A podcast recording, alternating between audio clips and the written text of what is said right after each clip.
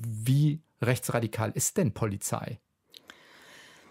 Also ich tue mich immer sehr schwer mit so, mit so pauschalen Urteilen. Ich letztlich, also letztlich ist die Polizei ja auch ein Querschnitt unserer Gesellschaft. Ja? Was bedeutet, auch wir haben schwarze Schafe in unseren Reihen. Deutschlandfunk Nova. Deep Talk mit Sven Preger. Und mein Gast ist diese Woche die Gelsenkirchener Polizeipräsidentin Britta Zur. Die Verrohung nimmt in vielen Bereichen zu, die Respektlosigkeit nimmt in ganz, ganz vielen Bereichen zu. Ich war mit Leib und Seele Staatsanwältin, aber ich wusste trotzdem ab einem gewissen Zeitpunkt, dass nochmal was anderes kommen muss. Klar bin ich ganz schön beäugt worden. Also es darf keine Rolle spielen, wie alt ich bin oder ob ich eine Frau bin oder was auch immer. Die Frage ist, mit welcher Würde und mit welchem Engagement ich da mein Amt ausübe. Mir hat mal jemand gesagt, dass die Stadt Gelsenkirchen atmet, wenn, wenn Fußball stattfindet. Gelsenkirchen ist viel abhängiger von diesem Verein als andere Städte von ihren Fußballvereinen abhängig sind. Wenn man sich für diesen Job entscheidet, dann hat man doch das Gefühl, dass man einer Familie, einer Polizeifamilie angehört. Und wenn so etwas passiert, sind alle betroffen. Deutschlandfunk Nova. Frau Zur, jetzt sind Sie äh, in etwa ein Jahr im Amt. Mhm. Wenn Sie auf die zwölf Monate zurückgucken, das beste Erlebnis war? Das beste Erlebnis kam tatsächlich relativ am Anfang und war meine Amtseinführung. Meine und dann seitdem ist nichts Gutes passiert. Nein, das möchte ich so nicht sagen. Aber es war natürlich ein schwieriges und auch ein sehr herausforderndes Jahr. Ähm, aber tatsächlich war es so, dass ich äh, am 23.12.2019 meine Urkunde erhalten habe und dann Anfang des Jahres dann ganz offiziell angefangen habe zu arbeiten. Und wir haben Anfang März 2020 also ganz unmittelbar vor dem ersten Lockdown ähm, noch meine Amtseinführung feiern können. Und die haben wir tatsächlich ganz feierlich ähm, tagsüber in Gelsenkirchen gefeiert ähm, mit dem Innenminister und mit, mit ganz vielen wichtigen Menschen. Und das war eine sehr, sehr schöne Feier, eine sehr schöne Veranstaltung in, in einem alten Schacht, in einem alten Bergwerk. Und danach ähm, Sie durften die Playlist sich, glaube ich, auch Ich durfte die Playlist, ne? genau. Es lief super gute Musik. Das Polizeiorchester hat gespielt. Es hat richtig Spaß gemacht. Und danach hatte ich eine, äh, hatte ich, ähm, es liefen die Toten Hosen, es liefen ähm, die Red Hot Chili Peppers und es lief Raymond, Supergirl. Und es war eine ganz runde und eine sehr schöne Veranstaltung. Und danach hatte ich noch eine Kneipe in der Düsseldorfer Altstadt gemietet und da haben wir, da haben wir noch äh, noch ordentlich dieses ähm, Ereignis gefeiert. Sie haben eine Düsseldorfer Altstadtkneipe äh, gemietet, weil es in Gelsenkirchen keine gibt. Nein, weil ich, weil ich ja in Düsseldorf lebe und weil ich das auch so ein bisschen zum Anlass genommen habe, mich von meinen alten Düsseldorfer Kollegen zu verabschieden. Also auf der, auf der Party waren ganz viele Düsseldorfer und auch ganz viele Gelsenkirchener. Und das war das hat uns, glaube ich, für Gelsenkirchen nochmal, also gerade für die Menschen, mit denen ich so ganz eng und unmittelbar zusammenarbeite, war das einfach nochmal so ein ganz schönes gemeinsames Erlebnis, von dem wir, glaube ich, alle lange gezehrt haben, während es dann im Lockdown ähm, nichts mehr zu feiern gab. Ne? War das so das, das Letzte, was wir noch vorher alle zusammen gemacht haben und das hat uns als Team dann auch nochmal sehr zusammengeschweißt. Und deswegen, glaube ich, war das rückblickend tatsächlich, gehörte mit zu den schönsten Erinnerungen, weil das auch einfach so eine ja, weil es uns einfach wirklich nochmal so zusammengebracht hat und weil wir da alle gerne gerne dran zurückdenken und weil das ja fast die einzige Feier war, die man so dieses Jahr oder letztes Jahr dann halt hat feiern können. Wie ist auf der anderen Seite? In den zwölf Monaten gibt es sowas wie sehr Schlechtes oder Schlechtestes, ohne jetzt den Superlativ betonen zu wollen, auf der anderen ja, Seite ein Erlebnis? Ja, also es gab mehrere Sachen tatsächlich, die in Gelsenkirchen ähm, im Jahr 2020 schlimm waren und auch, auch äh, nachhaltig ähm, schlimm in Erinnerung geblieben sind. Das war zum einen, hat ein, äh, junger, ein junger Kollege Anfang Januar, also quasi unmittelbar zu Beginn meiner Amtszeit, einen Mann erschossen. Das Verfahren ist mittlerweile eingestellt worden. Er hat äh, in Notwehr gehandelt, aber nichtsdestotrotz ist das natürlich ein unfassbar einschneidendes da Erlebnis. Da hat, hat ein Mann versucht, zwei Kollegen, die sich am Streifenwagen befanden, versucht anzugreifen. Und der Kollege hat dann, hat dann letztlich seinen Kollegen geschützt der unmittelbar davor stand, angegriffen zu werden und hat den halt erschossen, den Angreifer.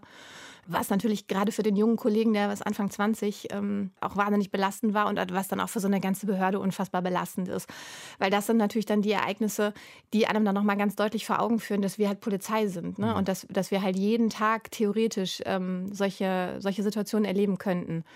Das war ein ganz einschneidendes Erlebnis. Aber daran anknüpfend, wenn ich darf, kann ich noch erzählen, dass ich danach nochmal mit diesem Kollegen ein sehr schönes Erlebnis hatte, weil ich diesen Kollegen nämlich Ende September zum, ähm, zum Polizeikommissar ernennen durfte. Und das war ein ganz toller Moment. Ich habe Ende August mehrere hundert junge Kommissaranwärter zu Polizeikommissaren ernennen dürfen. Und der Kollege, der eben im Januar diesen Schusswaffengebrauch äh, hatte und den Mann getötet hatte, der war einer von denen. Und das war ein ganz besonderer Moment. Dann gab es dann, wir haben das in einem Zirkuszelt äh, unter Corona-Bedingungen gemacht und dann gab es dann Standing Ovations und das war dann der einzige Kollege, dem ich dann auch selber die Schulterklappe angebracht habe. Und das war nochmal ein Moment, der mir sehr, sehr nahe gegangen ist und der auch sehr emotional war und wo ich wirklich mit den Tränen kämpfen musste, weil ich mich auch so gefreut habe, dass ich eben diesen Kollegen in dem Moment ernennen durfte, der ja, der auch so viel Mut gezeigt hat letztlich. Kann ja auch so oder so gehen. Also so ein Ereignis kann ja auch dazu führen, dass jemand vielleicht gar nicht mehr in den Polizeidienst zurück möchte. Äh, genau. Es kann ja auch einfach sein, dass, das, dass das, sich jemand anders entwickelt. das danach. war das Schöne, dass eben dieser Kollege ähm, wirklich den einzigen Wunsch nur hatte, dass er nach seiner Ernennung zum Polizeikommissar in Gelsenkirchen auf dieser Dienstgruppe weiterhin Dienst versehen durfte. Und das war, glaube ich, echt schön. Das war tatsächlich so der emotional ähm, ergreifendste Moment. Und dann das andere Erlebnis, das uns alle in Gelsenkirchen ähm, sehr stark bewegt hat, war der Tod eines SEK-Beamten Ende April 2020. Da haben Kollegen oder Mitarbeiter von mir haben eine Wohnung durchsucht bei einem Betäubungsmittelkonsumenten und haben, weil eben der Verdacht bestand, dass derjenige, bei dem durchsucht werden sollte, in Besitz von Schusswaffen war, hat man ähm, Spezialkräfte angefordert und da war eben dann ähm, ein SEK aus Münster dabei.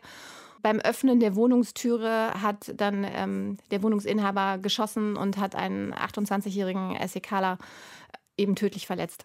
Heißt das für Sie als ja, nee, wir nennen es ekalerweise ist nicht ihre Einheit, also sie sind nicht Vorgesetzte, sie sind nicht diejenige, die dann, ja, ich weiß nicht, ob sowas üblich ist, zum Hörer greifen muss und sagen muss, liebe Angehörige, es ist das passiert, was ihr möglicherweise bei so einem Job auch manchmal befürchtet. Genau, nee, das musste ich tatsächlich in dem Moment nicht machen, weil es in Anführungszeichen nicht mein mhm. Beamter mhm. war.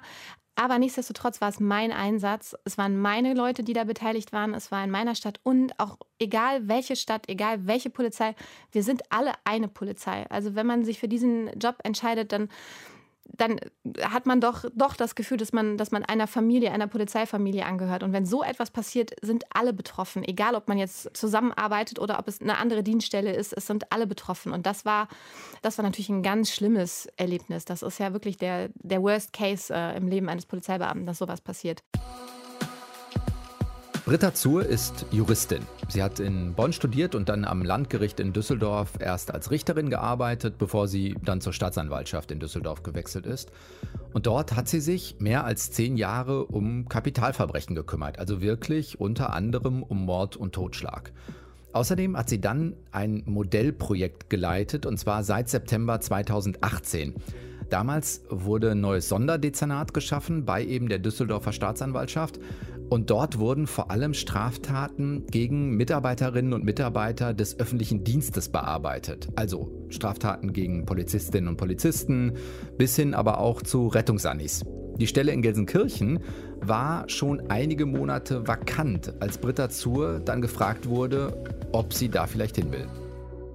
Ist das was, wo dann, ich weiß es nicht, ruft der Innenminister dann an und sagt, passen Sie auf, ich habe hab hier was, was vielleicht auch eine gewisse Herausforderung mit sich bringt, aber vielleicht auch zu Ihnen passen könnte? Der Innenminister hat mich tatsächlich angerufen. Es war tatsächlich so, dass Gelsenkirchen einige Monate ohne Führung war. So wie ich es verstanden habe, hat man auch zunächst versucht, innerhalb der Polizei jemanden zu finden, ähm, der dieses Polizeipräsidium übernehmen könnte. Ja, und dann hat man irgendwann angefangen, auch außerhalb der Polizei zu suchen. Und dann hat man sich entschieden, mal in der Justiz zu gucken. Und da war ich dann tatsächlich offensichtlich ähm, diejenige, die dann ähm, in das Visier geriet äh, von unserem Innenminister.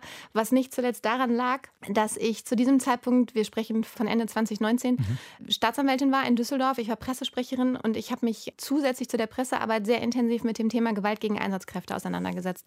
Wir haben in Düsseldorf damals eine Sonderabteilung nur für diese Arten von Übergriffe eben gegründet und ich habe ähm, anderthalb Jahre ausschließlich eben in diesem Deliktsbereich gearbeitet und ähm, sämtliche Vorfälle verfolgt, die sich eben mit Gewalt gegenüber Einsatzkräfte beschäftigt haben. Und äh, in diesem Zusammenhang habe ich wahnsinnig viel Öffentlichkeitsarbeit mhm. gemacht. Ne? Also weil das war auch einfach eine tolle Sache. Da konnte man auch gut drüber sprechen und das hat eine sehr, sehr positive Resonanz in der Öffentlichkeit erfahren, ähm, weil wir da auch so eine, ja, so eine Vorreiterstellung Das heißt, man hatten. hat für den Job in Gelsenkirchen auch, weiß nicht, eine Kommunikatorin gesucht, um zu wissen, ja, wir möchten auch jemanden haben, haben, der das auch gut nach außen tragen kann? Ich glaube schon, ja. Letztlich war es dann so, dass ich im September 19 ähm, an einer Podiumsdiskussion teilgenommen habe bei der Freiwilligen Feuerwehr Neuss. Und da hat neben mir auf dem Podium der Innenminister gesessen.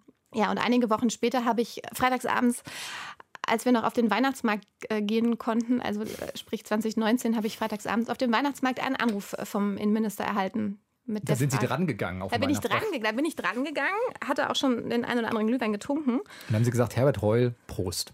Na, ich bin ja froh, dass ich ab, ihm abgenommen habe, dass es Herbert Reul war. Es hätte ja, das stimmt. Dass ich nicht sowas gesagt habe wie, ja, hallo Herr Reul, hier ist Angela Merkel. Nein, ich habe es tatsächlich geglaubt und wir haben uns dann kurz unterhalten. Und dann war ich einige Tage später bei ihm im Büro und dann hat er mir tatsächlich ähm, das PP Gelsenkirchen quasi angeboten und ich habe zugeschlagen. Das ist auch nichts, was man ablehnt, oder? Wenn nee. der Innenminister anbietet, dann nee. in dem Moment. Nee, das wird man auch nur einmal gefragt und das ist toll. Also das, das war damals wie im Film, das ging ja auch alles sehr schnell. Ich habe ja, wie gesagt... Stimmt, also, September und dann bis... Äh, naja, also wirklich angerufen hat er mich ja Anfang, Ende November, Anfang Dezember, als ich auf dem Monat. Weihnachtsmarkt stand. Ja. Und dann habe ich am 23.12. habe ich die Urkunde erhalten. Also es ging dann doch echt ganz schön schnell. Ja. Mhm. Ist das wichtig? Das ist damals natürlich auch durch die Medien rauf und runter gelaufen, weil Sie, glaube ich, damals zumindest die Jüngste in NRW waren.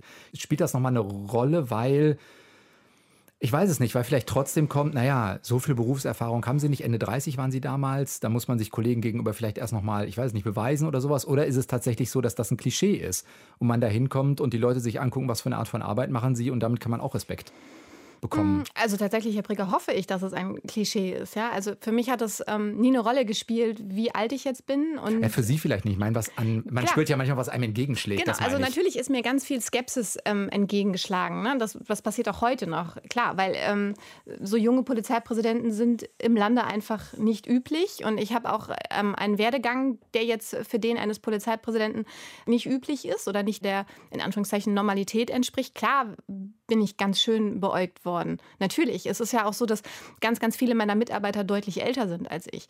Aber ich glaube, ähm, ja, ich sage nach wie vor, ähm, dass es keinen Unterschied machen darf. Also es darf keine Rolle spielen, wie alt ich bin oder ob ich eine Frau bin oder was auch immer. Die Frage ist, mit welcher Würde und mit welchem Engagement ich da mein Amt ausübe. Und ähm, ich glaube, dass ich als Staatsanwältin ja eine gute Voraussetzung dafür mitbringe, weil der Vorteil einfach ist, dass wenn man lange, lange bei der Staatsanwaltschaft gearbeitet hat, man einfach die Themen und die Problematiken, mit denen sich die Polizei so rumschlägt, einfach auf dem Schirm hat. hat. Ich habe viel Ahnung von Polizeiarbeit tatsächlich. Da war für mich nicht viel neu. Man musste mir wenig erklären. Ich brauchte kein Abkürzungsverzeichnis etc. Und deswegen glaube ich, ist es eine wirklich gute Voraussetzung, ähm, um eine Polizeibehörde zu leiten. Vermissen und Sie manchmal, vermissen Sie manchmal einen Gerichtssaal? Ja. als Staatsanwältin? Ja. Weil das ist ja schon nochmal was anderes. Das ist tatsächlich das Einzige, also ich vermisse ganz viel bei der Staatsanwaltschaft gerade nicht, weil, also ich habe das wahnsinnig gerne ich gemacht. Höre. Nein, ich habe das wahnsinnig gerne gemacht bei der Staatsanwaltschaft, wirklich wahnsinnig gerne. Ich war mit Leib und Seele Staatsanwältin, aber ich wusste trotzdem ab einem gewissen Zeitpunkt, dass nochmal was anderes kommen muss. Aber ich habe ja neun, fast neun Jahre ähm, Schwerstkriminalität bearbeitet und habe ähm, in Düsseldorf Mord und Totschlag, Mord und Totschlag habe ne? ich gemacht, genau. Und wenn man so im Schwurgerichtssaal steht und ähm, ja, über eine Stunde plädiert und dann lebenslänglich mit besonderer Schwere der Schuld beantragt, das hat schon was und das fehlt mir schon. Also mir fehlen schon die Gerichtsverhandlungen und ähm, ja die großen spannenden äh, Prozesse. Klar fehlt mir das, aber ich glaube auch alles zu seiner Zeit. Ich habe jetzt eben andere Herausforderungen zu bestreiten und das ist großartig. Das ist eine ganz, ganz tolle Chance damals für mich gewesen. Ich bin da sehr dankbar und auch sehr demütig natürlich, weil es ja auch einfach ein großes Amt ist. Ne? Im Prinzip mhm. habe ich von Sonntag auf Montag Personalverantwortung für fast 1500 Menschen insgesamt übertragen bekommen. Und da muss man ja auch erstmal hineinwachsen. Frau Zur, wir haben für jeden Gast immer so eine kleine Spontanitätsübung vor. Oh je. Seien Sie spontan lustig. Versuchen Sie mal, wenn das geht, folgende Sätze zu vervollständigen. Äh, die letzte Ordnungswidrigkeit, die ich begangen habe, war. Ich bin zu schnell gefahren. Oh, wie viel und wo? Ähm, tatsächlich war das hier in Köln. Und, ähm, da das ist aber in Köln auch nicht schwierig. Da bin ich tatsächlich in Köln geblitzt worden auf der, auf der, Leverku also auf der Leverkusener Brücke, auf der A1. Mhm. Und da kam mir jetzt tatsächlich zugute, dass die Straßenverkehrsordnung ja nochmal überarbeitet werden muss und ähm, dass deswegen äh, dieses festgesetzte Bußgeld erstmal keinen Bestand hat. Aber da, da steht man noch, da ja, steht man noch in Verhandlungen. verändert? Das verstehe ich, verstehe ich gar nicht. Die Straßenverkehrsordnung hat man ja, man hat ja die Straßenverkehrsordnung nochmal verändert und äh, novelliert und aufgrund ein, eine, eines Fehlers während des Gesetzgebungsverfahrens äh, ganz, ist das nicht, nicht, nicht gültig und jetzt ist quasi wieder die alte, die vorher herrschende StVO ist nach wie vor in Kraft und wenn man die dann anwendet, kommt mir das zugute. Weil Wie viel sind Sie denn zu schnell gefahren? 31. Hm. Passiert. Passiert, ja. Wenn ich was Nettes über Gelsenkirchen sagen soll, sage ich. Dass in Gelsenkirchen wahnsinnig tolle und sehr herzliche, offene Oh, das, Menschen Ruhrgebiets leben. das Ruhrgebietsklischee. Nee, ist kein Klischee, habe ich festgestellt. ja? Mhm. Der FC Schalke wird nicht absteigen, weil Weil das für die Stadt ganz schrecklich wäre, wenn Schalke absteigen würde. gibt es einen sportlichen Grund. Nee, ich glaube, also tatsächlich glaube ich, gibt es aktuell keinen sportlichen Grund, ähm, aber es gibt einfach einen gesellschaftlichen Grund. Also in Gelsenkirchen spielt Fußball nochmal eine ganz andere Rolle als in anderen Städten. In Gelsenkirchen ist es tatsächlich so, dass Schalke so ein bisschen den Kitt der Gesellschaft darstellt. Spüren Sie das jetzt ohne Ironie? Ist das spürbar auch in, Ja. bei Polizei? Ich meine, Sie sind ja häufig genug wahrscheinlich, ich weiß jetzt gerade, unter Corona wird das reduziert sein, aber ansonsten werden ja viele Kolleginnen und Kollegen von Ihnen auch immer im Stadion, immer mal Ja. wieder im Stadion sein. Klar, das, das macht ganz, ganz viel aus. Ne? Also wir sind als Polizei Gelsenkirchen wahnsinnig gefragt immer ähm, bei bei äh, Fußballeinsätzen, abgesehen von diesen Fußballeinsätzen, ähm, finden in der Arena ja auch ganz, ganz viele Veranstaltungen statt, ähm, die wir natürlich auch begleiten. Da fehlt uns ganz viel, ja, aber man merkt es vor allem den Bürgerinnen und Bürgern der Stadt an. Also wie gesagt, ähm, in einer Stadt wie Gelsenkirchen bietet Schalke unfassbar viel Identifikationspotenzial. Und wenn es dem Verein schlecht geht, dann überträgt sich das auch auf die Grundstimmung der Stadt. Mir hat mal jemand gesagt, dass, äh, dass die Stadt Gelsenkirchen atmet, wenn, wenn Fußball stattfindet und eben nicht atmet, wenn, ja, wenn keine Spiele stattfinden. Und ich glaube, das, das ist auch so. Und wenn, wenn dann Spiele stattfinden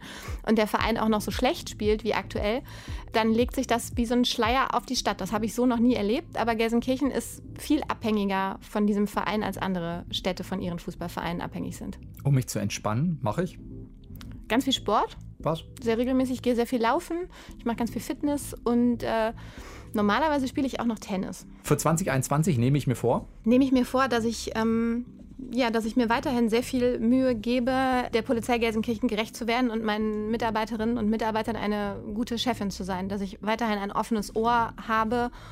Ja, und ich nehme mir vor, dass wir auch 2021 irgendwie als Polizei durch diese Pandemie kommen und ähm, dass wir irgendwann wieder, ich hoffe einfach, dass wir irgendwann wieder zurück zur Normalität kehren werden. Sie äh, treten, habe ich gelesen, ähm, ein schweres Erbe, wenn man so sagen will, an die Kriminalstatistik für Gelsenkirchen. Weist nämlich für 2019, das werden Sie besser wissen als ich, ich habe es nachgelesen, 21.937 Straftaten auf. Das ist äh, noch wenig aussagekräftig. Aussagekräftig kommt jetzt. Niedrigstes Fallaufkommen seit 20 Jahren. Ja, So, jetzt kommen Sie und müssen sich daran ja, weiß nicht, gibt es da so Zielvereinbarungen, wo man sich dran messen lassen muss? Da dürfen Sie Ja. nicht hinterher zurückfallen Ja, also, also oder es gibt schon, sowas? klar, natürlich ähm, sind wir ganz stark an, äh, also arbeiten wir ganz stark mit Zahlen und Statistiken und vergleichen unsere Werte und ähm, machen, machen ganz regelmäßig, ähm, also stellen ganz regelmäßig unsere Zahlen für sämtliche Deliktsbereiche auf und vergleichen. Klar, wir vergleichen uns natürlich auch landesweit mit den anderen, mit den anderen Behörden. Wohnungseinbrüche scheint noch ein Problem zu sein. Wohnungseinbrüche tatsächlich, Herr Prigger, sind gar nicht mehr so ein Problem, wie Ah. sie es mal waren. Wir haben tatsächlich in Gelsenkirchen eher aktuell Probleme mit der Clankriminalität. also die, Diebstahl und so ein Kram. ja, Clankriminalität ist ja ein, ein weiter Begriff, ne? umfasst ja ganz viele Arten von, von Kriminalität. Tatsächlich, wir sind eine der Behörden im Lande, die ähm, die höchsten Zahlen insoweit aufweisen. Und wir haben ein Problem im Bereich des Taschendiebstahls. Okay. Tatsächlich. Aber der äh, Wohnungseinbruchsdiebstahl, muss ich sagen, hat sich, ähm, hat sich doch Okay. äh, zurück, ist, ist zurückgegangen. Aber Zahlen. ist das tatsächlich so, dass man einer Behördenchefin, keine Ahnung, gibt es da eine Zielvereinbarung, wo gesagt wird, klar, es gibt einen gewissen Spielraum, aber wenn das als Problem von mir aus Kleinkriminalität identifiziert ist, dass gesagt wird, eine zu Ihren Zielvereinbarungen, in drei Jahren müssen Sie da und da sein? wir nehmen uns das schon vor. Klar, es gibt, es gibt äh, bestimmte Zahlen, an die, äh, an die wir im Idealfall herankommen sollen und die dann, wenn wir sie nicht erfüllen, auch rot markiert und mit den Direktionsleitern diskutiert werden. Klar, also ähm, das, hat, man- das hat man schon, schon auf dem Schirm. Da werden schon sehr ordentliche und auch sehr kleinteilige äh, Statistiken geführt tatsächlich. Jetzt waren Sie, haben Sie vorhin selbst gesagt, auf der einen Seite für mit dem Deliktschwerpunkt Mord und Totschlag als Staatsanwältin in Düsseldorf unterwegs und Sie hatten das Sonderdezernat Gewaltdelikte gegen Vollzugsbeamte. Wenn Sie da mal ein paar Jahre zurückgucken müssen, jetzt haben Sie beide Rollen. Einmal als Staatsanwältin, da haben Sie viele Erfahrungen sammeln können und jetzt nochmal als ähm, Polizeipräsidentin in Gelsenkirchen. Ist das was, was über die Jahre, so wäre mein subjektiver Eindruck, schlimmer geworden ist für die Menschen, die, weiß nicht, Streife fahren oder gehen oder müssen? das kann ich auf jeden Fall so bejahen, dass es einfach über Jahre hinweg immer, immer schlimmer geworden ist tatsächlich. Also die, die Verrohung nimmt in vielen Bereichen zu, die Respektlosigkeit nimmt in ganz, ganz vielen Bereichen zu. Und wir haben als Polizei oder generell als Menschen, die hoheitliche Aufgaben wahrnehmen. Ja, ich will das gar nicht nur auf, auf die Polizei jetzt ähm, beschränken. Das betrifft Rettungssanitäter, Feuerwehrleute, Ordnungsbeamte, ähm, Gerichtsvollzieher, ja gleichermaßen. Ne? Das waren, wir haben damals bei der Staatsanwaltschaft Düsseldorf versucht, wirklich alle Menschen zu schützen, die in irgendeiner Weise Aufgaben der öffentlichen ah, Hand. Ah, deshalb erfüllen. auch Vollzugsbeamte. Da ging es nicht nur um Polizistinnen und Polizisten. Nein, nein, nein. Es, ja. ging, es mhm. ging tatsächlich. Wir haben, auch, wir haben auch versucht, Schaffner zu schützen und Bademeister. Also wirklich tatsächlich und Lehrer. Alle Menschen, die in irgendeiner Weise Aufgaben für die öffentliche Hand im Sinne der Gesellschaft tätig sind. Diese Menschen haben wir versucht oder haben wir geschützt. Und ich habe einfach gemerkt, ich habe am Anfang, ich glaube, damit kann man das ganz gut und ganz plastisch schildern, ich habe das am Anfang alleine gemacht. So, und dann habe ich nach ein paar Wochen, habe ich wirklich die weiße Fahne gehisst und meinem damaligen Chef gesagt, das geht nicht, ich brauche noch mehr Leute. Und dann hat man nach und nach diese Abteilung auch aufgestockt, weil, glaube ich, keiner damit gerechnet hatte, diese, also die Zahlen ähm, sind halt nie separat vorher erfasst worden. Mhm. Also diese Widerstandsdelikte oder Beleidigungsdelikte, die sind in ganz allgemeine Zahlen eingeflossen, also in den, in den, allgeme in den Bereich der allgemeinen Straftaten. Die sind aber nicht separat erhoben worden. Dass man mal worden. gucken hat, wer ist davon eigentlich betroffen, der eine hoheitliche Aufgabe wahrnimmt. Das mal als ja, genau, genau dass, dass man halt nie, also man hatte vorher keine Vorstellung davon, wie viele Verfahren oder wie viele Strafanzeigen es tatsächlich aus diesem Bereich gibt. Deswegen waren wir relativ unvoreingenommen, als als wir diese Abteilung eröffnet haben. Und als wir dann gesehen haben, wie schnell die Zahlen hochgegangen sind, wie viele Akten sich da in meinem Büro gestapelt haben, das kann man sich fast nicht vorstellen.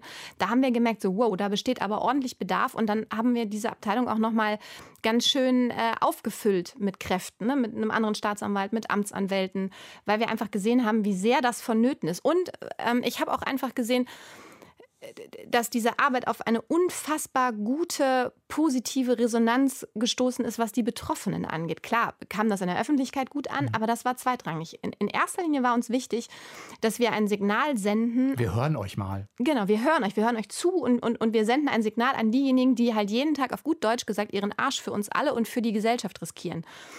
Und ähm, wir haben uns da wirklich echt angestrengt. Und wenn ich mal ein Verfahren eingestellt habe, was sehr selten vorkam. Dann habe ich immer versucht, den betroffenen Polizeibeamten oder die Beamtin oder den Ordnungsbeamten, wen auch immer, ich habe immer versucht, den anzurufen hm, und, und, zu erklären, erklären, pass mal auf, du kriegst, jetzt, du kriegst jetzt einen Brief, da steht drin, dass das Verfahren eingestellt worden ist, aber ich möchte gerne erklären, warum ich das getan habe. Damit der nicht den Eindruck gewinnt, jetzt durfte ich zwar einmal sagen, was ich sagen wollte, aber eigentlich interessiert es doch keinen. Das sollte nicht der Eindruck sein. Genau, es gibt halt immer noch viele... Ähm, viele Kolleginnen und Kollegen, die den Eindruck haben, ach ja, die Justiz kümmert sich ja eh nicht und wenn ich jetzt eine Strafanzeige schreibe, dann wird das ja eh eingestellt. Und diesem Eindruck wollte ich mich unbedingt entgegenstellen und deswegen haben wir quasi nichts, nichts eingestellt, sehr, sehr wenig aus diesem Bereich eingestellt. Wir haben wirklich nur Verfahren eingestellt, wo wir meinetwegen erkennbar Geisteskranke hatten.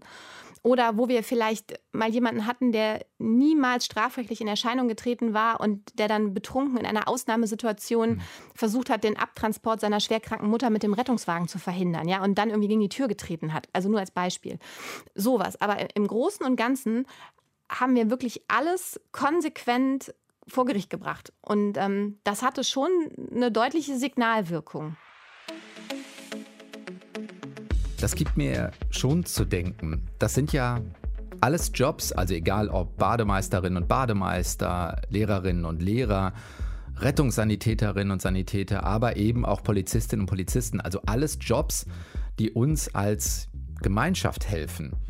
Aber häufig sind das eben auch so Blitzableiter. Also die Menschen kriegen eben genau mit, wenn Leute gerade schlechte Laune haben oder unter Druck sind. Vielleicht sind die auch mal eine Projektionsfläche. Das sagt natürlich auch was über uns als Gesellschaft aus und wo wir gerade stehen. Aber irgendwie sollte das doch der Mindestkonsens sein, diesen Menschen mit Respekt zu begegnen. Meine Meinung. Heißt das auch, wenn, wenn ich jetzt, keine Ahnung, ähm, gehen wir nach Gelsenkirchen eben, Ihre Beamtinnen und Beamten fragen würde, im Sinne von, wer von Ihnen hat denn schon mal Gewalt gegen sich erlebt, egal ob körperlich oder äh, verbal, dann würden alle mich schon auslachen, äh, dass ich die Frage überhaupt stelle, weil das so normal für die ist. Das haben die alle, das gehört bei denen zum Alltag. Ja, ich glaube schon, dass das gerade in einer Stadt wie Gelsenkirchen zum Alltag gehört. Weil die Menschen da ja so freundlich sind. Ja, nicht alle leider. Ja, Aber, Herr Preger, das ist, das ist tatsächlich eine gute Frage, die Sie da aufwerfen. Ähm, wir, haben, wir sind gerade dabei, aktuell beim Präsidium in Gelsenkirchen, ähm, wir haben eine Projektgruppe gegründet, die sich eben wirklich nur mit diesem Thema Gewalt gegen Polizeivollzugsbeamte beschäftigt, die demnächst quasi, quasi aufschlägt. Und ähm, ja, dann werden wir ganz engmaschige Umfrage starten unter den Kollegen, werden jeden Kollegen befragen, wie seine Erfahrungen sind mit Gewalt, mit Übergriffen, um einfach auch mal zu sortieren, wie hoch ist wie, wie hoch sind die Zahlen in Gelsenkirchen? Wie wirkt sich das auf das, äh, wie wirkt sich das subjektiv auf das Empfinden ähm, der einzelnen Beamten aus? Und wir stellen eben auch weitere Fragen in diesem Fragebogen. Wir wollen zum Beispiel auch wissen, fühlt ihr euch dann abgeholt von eurer Behörde? Wird mhm. genug getan? Fühlt ihr euch ähm, genug unterstützt von der Behörde? Und wie sind eure Erfahrungen dann im Umgang mit der Justiz? Ja, und gibt es auch einen Raum dafür, dass darüber vielleicht gesprochen werden kann? Oder ist das was von also zeig mal ja keine Schwäche oder so. Weiß nicht, ob das ein Faktor ist, könnte ich mir aber vorstellen. Ne? Ich muss genau. ja auch sagen, da habe ich mich unwohl gefühlt, damit muss ich mich auch ein Stück öffnen. Das muss auch nicht jeder toll finden. Genau, das muss auch nicht jeder toll finden. Für mich ist einfach wichtig, also ich habe diesen Schwerpunkt eben als Staatsanwältin zuletzt gehabt und ich habe den komplett mit rübergenommen in das neue Amt. Und das ist für mich tatsächlich auch eines der wichtigsten Themen, mit denen ich mich da so auseinandersetze inhaltlich. Und ich möchte tatsächlich bei meinen Mitarbeiterinnen und Mitarbeitern erreichen, dass sie wissen, dass wenn ihnen mal was passiert, dass ich als Behördenleitung wirklich immer hinter meinen Beamtinnen und Beamten stehe und dass sie auch wirklich alles, was ihnen widerfährt und, und wo sie selber sagen, da ist jetzt eine Grenze überschritten, ich fühle mich angegriffen, ich fühle mich beleidigt, dass sie das dann auch aufschreiben und mir vorlegen, damit ich als Behördenleiterin den Strafantrag unterschreiben kann. Weil nur so können wir auch was tun und nur so können wir auch helfen. Und deswegen habe ich das auch zu meinem Thema gemacht und jetzt eben auch ganz aktuell diese Projektgruppe ins Leben gerufen. So, und jetzt würde ich gerne noch über ein Thema sprechen, von dem ich ahne, dass das nicht Britta Zurs Lieblingsthema sein wird. Ich finde, ein bisschen merkt man durchaus auch, dass viel Druck bei ihr im System ist. Ohnehin ist ja auch kein Wunder bei dem Job. Aber das Folgende gehört eben auch zur komplexen Realität und die sieht eben so aus. Also der NSU-Prozess hat doch recht deutlich gezeigt, dass die Ermittlungsbehörden auf dem rechten Auge, sagen wir mal, keine volle Sehkraft haben, mal vorsichtig ausgedrückt, mal ganz zu schweigen auch von der Behandlung der Opferfamilien damals. Außerdem gibt es diese rassistischen Chats bei der Berliner Polizei. Das hat das Fernsehmagazin Monitor im vergangenen Jahr aufgedeckt.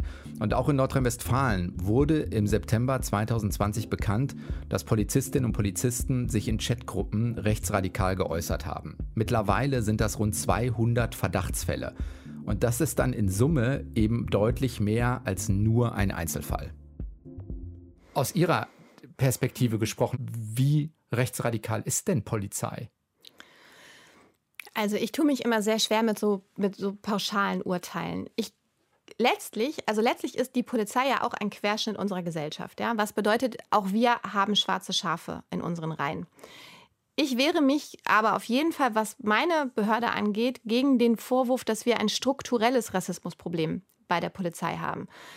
Ich, ich erwarte von meinen Leuten, ähm, sie sind zwar ein Querschnitt der Gesellschaft, ja, aber ich erwarte trotzdem, ich, ich erwarte trotzdem, dass sie besser sind als die Gesellschaft. Ja, weil die Polizisten haben einen Eid geschworen, ja, sie haben auf das Grundgesetz geschworen. Und deswegen erwarte ich von diesen Menschen, die diese Aufgaben wahrnehmen, dass sie jeden Tag für die, für die Werte unseres, unserer Gesellschaft und für, für, für unsere Grundwerte einstehen. Das erwarte ich. Wenn das nicht funktioniert und wenn wir da ein Problem haben, dann muss man das ganz bewusst und ganz offen auch angehen und diskutieren und darf auf gar keinen Fall eine Decke drüber legen. Aber ist das nicht ein Widerspruch auf der einen Seite zu sagen, ja, ist ja auch richtig so, hier werden auch, äh, also es wird überall ein Querschnitt der Gesellschaft sein, mit gewissen äh, Prioritäten. Also äh, Polizei wird eine gewisse Art von Menschen eher anziehen, wie äh, ein Rundfunksender auch gewisse Arten von Menschen mhm. wahrscheinlich eher anziehen wird. So, also man, wir wissen, das ist ein Schnitt der Gesellschaft und auf der anderen Seite wissen wir, dass es deshalb eben auch naja, ein quer, quer, querschnittsgesellschaftliches Problem ist und das, sagen wir mal, die Erfahrung aus. Ein NSU-Prozess. Ich denke an sowas wie die Aufdeckung, die Monitor im Herbst gemacht hat. Also das ist diese rassistische Chatgruppe in Berlin oder so es ist ja kein Schuldeingeständnis zu sagen, ja, auch die Struktur dahinter hat ein Problem. Nee, das ist es nicht. Also ich, also ich glaube, dass sich tatsächlich jetzt in den letzten Monaten das Bewusstsein ähm, in den Reihen der Polizei auch wahnsinnig geändert hat. Also ich glaube, dass man mit einem ganz anderen, mit einer ganz anderen Sensibilität jetzt an diese Sache rangeht. Das ist auch gut und richtig und wichtig. Und ganz wichtig wird jetzt einfach sein, dass man nicht nur so einen Peak einfach sieht, ja, und jetzt machen alle ganz viel und weil es jetzt gerade auch mal genau, und führen Gespräche steht. und debattieren und ähm, gehen in die Öffentlichkeit, sondern das muss halt nachhaltig sein. Ne? Wir, wir müssen nachhaltig ähm, hinterher sein, dass, ich, dass solche Strukturen und solche Tendenzen in der Polizei überhaupt gar keinen Platz haben. Das heißt, wir müssen die jungen Menschen, die wir ausbilden, die müssen wir sensibilisieren. Ganz wichtig, da wird auch ganz, ganz viel gemacht. Aber wir müssen auch die Menschen erreichen und ähm, sensibilisieren und, und, und abholen, die schon ganz, ganz lange im Dienst sind, die ganz lange im Dienst sind und die jeden Tag irgendeinen Mist auf der Straße sehen. Da, da müssen wir uns kümmern und da müssen wir uns halt dauerhaft kümmern. Aber ich kann für Gelsenkirchen sagen, dass wir wirklich viel gemacht haben insoweit in den letzten Monaten. Wir haben unfassbar viele Gespräche geführt und, und machen auch ganz, ganz tolle. Aber was heißt denn das? Ist das ein Bewusstseinstraining erstmal oder ist das ein, also ein Rassismustraining oder ich versuche eine Vorstellung davon zu kriegen, was gute Maßnahmen sind, weil sie können natürlich auch nicht als Chefin nicht jeden dazu zwingen. Ich kann ja nachvollziehen zu sagen, äh, ich habe hier einen hohen Anspruch an alle und der mhm. muss auch höher liegen, als es vielleicht in anderen Berufen gilt. Und trotzdem können Sie nicht die Menschen dazu zwingen, ähm, keine Ahnung, alle ihre privaten Chatgruppen aufzunehmen. Und man nein. muss vielleicht auch akzeptieren zu sagen, für manche ist das auch nur ein Job. Also die genau. kommen zum Job und die wollen auch 9 to 5 genau. und dann gehen die auch nach Hause und das genau. muss auch okay sein. Das muss auch okay sein. Man, äh, klar, man, man, man, kann den Leuten nicht ihre Telefone wegnehmen, das will ich auch gar nicht. Ja? Das, das, so, solche Maßnahmen Nein, ich versuche zu verstehen, was man machen genau. kann. Ja, aber wir, wir machen wirklich, ähm, wir arbeiten zum Beispiel ganz viel mit der jüdischen Gemeinde zusammen. Ja? Wir, wir ähm, klar, sind natürlich gewisse Dinge jetzt auch Corona-bedingt irgendwie eingeschränkt, aber wir haben wirklich gute Dinge gemacht und, und es gibt ganz viel Dienst unterrichte zum Beispiel. Ähm, es, es gibt ähm, äh, Dialoge, die man führt. Ich habe mit allen, mit allen Führungskräften gesprochen. Alle Führungskräfte haben dann wiederum mit ihren Leuten gesprochen. In erster Linie geht es gerade darum, dass man das Bewusstsein schärft. Ja? Es geht darum, an die Kollegen zu appellieren, nicht an, an falsch verstandenen ähm, Gemeinschaftssinn zu glauben, sondern dass man, ähm, dass man, wenn man was sieht und wenn irgendwas auffällig ist, dass man das auch meldet und dass das kein Denunziantentum ist, sondern dass wir von, von unseren ähm, Leuten erwarten, dass sie auch den Finger in die Wunde legen und nicht die Augen verschließen, wenn sie Kenntnis von solchen Dingen erlangen. Es ist immer wichtig, glaube ich, dass man, dass man das irgendwie selber aufdeckt ähm, und, und, und sich selber anzeigt ja, oder den Kollegen, auch, als wenn es von außen, als wenn es von außen ja. herangetragen wird. Und ähm, das war, das hat uns natürlich im September hat uns das alle überrollt wie eine Lawine. Wir waren natürlich alle geschockt. Ähm, Weil das ist doch ein Ding, was also auch in der in dem Bewusstsein, dass das irgendwann aufpoppen wird, also spätestens seit NSU-Prozess kann einen das doch in der Polizei nicht mehr überraschen, dass das irgendwann kommen würde. Ja, ja. Nee das, das, das, nee, das möchte ich jetzt so nicht sagen. Also mich hat das schon tatsächlich überrascht. Mhm. Ja, mich, mich hat es mich wirklich überrascht. Und wir hatten dann mit allen Polizeipräsidenten und allen Landräten eine Besprechung, die kurzfristig anberaumt wurde im Innenministerium, wo uns als Führungskräften eben auch diese, diese Bilder gezeigt wurden, die da in Essen kursierten. Und ähm, ich habe dann da sehr viel mitgenommen. Sagen Sie ähm, kurz zwei Sätze, wer die Bilder nicht kennt, was da zu sehen ist das ist, da, da, kann ich jetzt aktuell nicht zu sagen, weil es ein laufendes Verfahren okay. betrifft, aber es waren schon Bilder, die, ähm, die deutlich jenseits dessen waren, was man vielleicht als kleinen geschmacklosen Witz irgendwie mhm. bezeichnen mhm. kann. So und ähm, also ich, ich habe dann diese Bilder versucht, sehr nachdrücklich auch zu beschreiben, meinen Führungskräften gegenüber. Ähm, und ich glaube, spätestens da hat sich bei vielen ähm, was verändert, weil mhm. da, spätestens da war den Leuten irgendwie klar, okay, da geht es jetzt nicht irgendwie um kleine witzige Bildchen, die irgendwie eine Hitler-Parodie zeigen, sondern das ist schon echt eine richtig, das waren echt krasse Sachen und schlimme, schlimme menschenverachtende Bilder. Und ähm, das war gut, dass uns das gezeigt wurde und dass wir dieses Wissen dann irgendwie transportieren konnten. Ne? Dass keiner irgendwie sagt, oh ja, da schießt man jetzt mit Kanonen auf Spatzen, mhm. sondern da konnte man schon sehr deutlich machen, hey, das, das war echt unter aller Kanone und das geht so nicht. Da ist auch eine Grenze. Von genau, da ist einfach eine Grenze überschritten. Das war nicht witzig, das war einfach nur schlimm. Das konnte ich dann als Behördenleiterin wieder dann, wiederum dann gut an meine Leute transportieren, weil ich selber auch angefasst war mhm. durch das, was ja, ich auch da eine Frage gesehen von Glaub Glaubwürdigkeit letztendlich, ne? Genau, und ähm, ja, und, und deswegen muss man dieses Problem als Polizei jetzt angehen, langfristig angehen, gar keine Frage. Aber man darf eben, man darf eben auch nicht den Fehler machen, so meine ich jedenfalls, über die gesamte Polizei so eine braune Soße mhm. jetzt auszukippen. Das hilft keinem weiter. Ist auch genauso undifferenziert äh, wie jedes andere Pauschalurteil. Genau. Ja, ja. Und man darf eben auch nicht vergessen, dass diese ganze ähm, Rassismusdebatte, die jetzt geführt wird, es den Kollegen auf der Straße auch nicht leichter macht. Glaube ich.